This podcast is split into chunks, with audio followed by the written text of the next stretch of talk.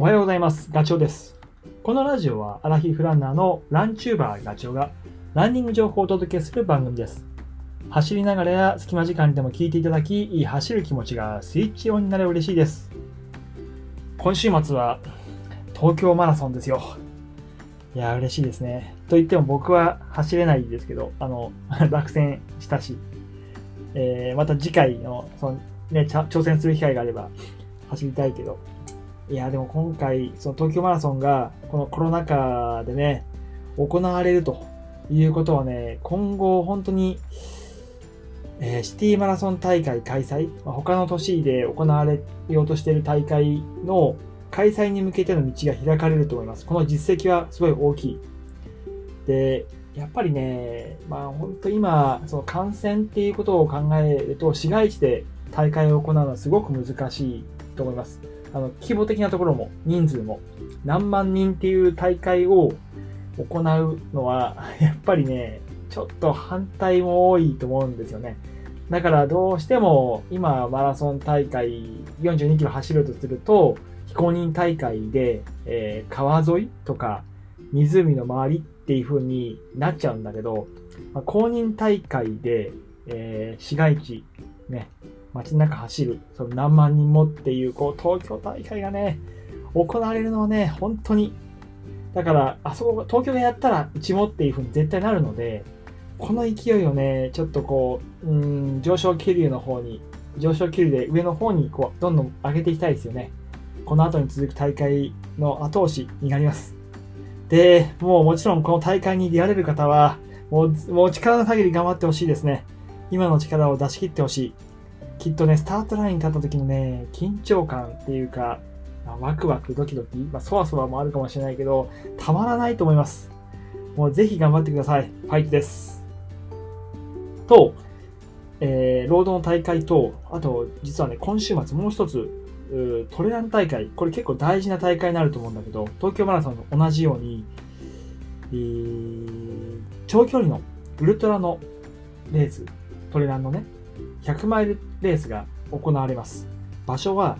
熊あ熊本県の球磨川です。で球磨川リバイバルトレイルだったかな、名前は。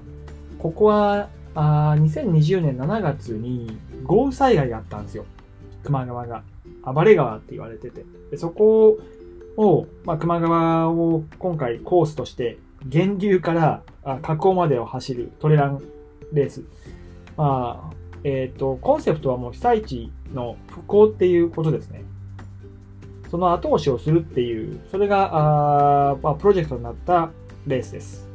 で、これ、まあ、九州初の100マイルレースですね。えっ、と、去年も一昨年も、まあ、コロナとか違う災害で確か中止になっているんで、大会自体は、えっ、と、3年前ぐらいから企画されてたけど、開催は今回初めてですね。で、コースがあ2種目あって、まあ、1つはそう100マイル、172キロ。これも最近 コース変更で伸びたって聞いた気がする。で、えっと、累積標高、すごいな、9300ですよ。ハードだな、これ。それとあともう1個種目があって106キロ。これですね。2種目だ。で、参加人数はあ100マイルが300人、106キロが300人、合計600人と。このまさに熊川の、えーリバイバルトレイルが開催されると、4月に控えている UTMF の開催にもつながってくる。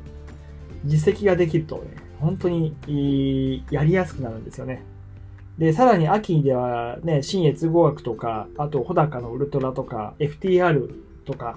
まあ日本のな名前が知れてる100マイルレースも、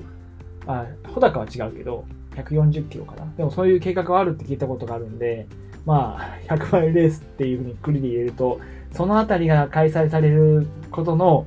えー、なんだろうな、明るい光が見えてくるというふうに思いますんで、ちょっとぜひ球磨川の方はね、成功させていただきたい。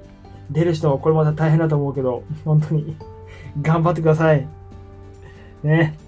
っていう前段がちょっと長くなっちゃいましたけど、話を戻します。今日の話は、そう、食べるモチベーションも大事だよっていう話なんだ。そうです。その話を今日しますね。えーっと、そう。皆さんはその走るモチベーションっていうのはきっと持ってると思うんですよ。多分自分自分流っていうことかもしれないけど、それは 走った後に乾杯するとか、美味しいものを食べるとか、まあ、僕で言うとコーラを飲むとか、食べ物系でモチベーションを上げる。あとは体重をダイエットするとかっていうことで、えー、モチベーションにしているとか、あとは記録、ランニングスペックを上げる、大会の順位を、上位を狙う、交易を広げる、あ深める、まあ、それぞれだと思うんですけど、で、ただね、えっ、ー、と、その、走るためのモチベーションをキープし続けるためには、もう一つ大事な要素があって、それは、あの、食べる、食べる。まあ、エネルギーが体内に溜められてなければ、その走る力は生み出されないので、まあ、エネルギーを貯めるイコールあ、エネルギーを貯めるイコール食べるモチベーションをもキープし続けなければいけないと。走るモチベーションと食べるモチベーションって。で、自分を振り返ってみたら、もしかしたらですよ、速くなるために、もしくは体重を落としたいがために、えー、食事に対してネガティブに考えちゃったりしませんか？うん目標を達成するためには何々を食べないようにしなきゃいけない、控えなきゃいけないとか、貧血になっちゃうから、〇〇を食べておかないとダメだとか、これってすごい精神的にストレスがかかる。僕もやっぱりね 大好きな甘いものを我慢しないと、目標のサブ3には届かないだろうっていうふうに考えちゃうこともやっぱある。そうなってくるとね、続かないんですよね。えー、まあ、体重をキープし続けることは無理。シーズン、マラソンシーズンが終わると、またね、体重元に戻っちゃうんですよ。それの毎年の繰り返しです。だから、まあ、本当マラソンシーズン、マラソン勝負する時が来ると、まあ、年、年末から年始にかけたぐらいは嫌だなって思い出すんですよ。で、体重に対してすごい敏感になって、減らさないとダメだとか、甘いものを控えないとなんて、もう義務感からね、ため息が出ることも 結構多いです。でもまあ、それ考え方なんですよ、要は。だからネガティブに考えずに、ポジティブに言い換えればいい。そうするだけでもストレスのかかり方はあの違ってくるはずです。例えばだけど体重をネガティブにポジティブに言い換えると体重を1キロ減らすだけでフルマラソンは3分も短縮するぜと。だったら辛い練習をあの走る方のね、えー、積み重ねなくてもいいと。辛い練習を減らしてもタイムを減らすことができるんだったら、ちょっと体重減らす方がいいじゃんっていうふうに考えれば、ちょっと気持ちもね、上がるじゃないですか。で、その気持ちを持ち続けることは結構容易だと思うんですよね。あの、そういうタイムに3分も早くなるんだったらっていうふうに。あと、食事のモチベーションを高めるために、高めるためにね、有効だと思うのが、体重を記録しておくこと。これも一時期流行りましたよね。これを食べたら、もしくはこれだけ食べたら、どれだけ体重が変化するかっていうのを、えー、知っておくこと。体重計に乗る習慣。そうすると食べる量の内容をコントロールできるようになるはずです。体重のその現状を逆に知らないと感覚で判断判断しちゃうんですよね。これはね、見誤、見や、見誤ることがあるので、避けた方がいいと思います。で、せっかく我慢しても 我慢しても、体重計乗ってみると、全然減ってないとかって、それ感覚でやってるから、それを、あの、点で計測しないで、線でこう、定期的に見ておくことで、それは防げるし、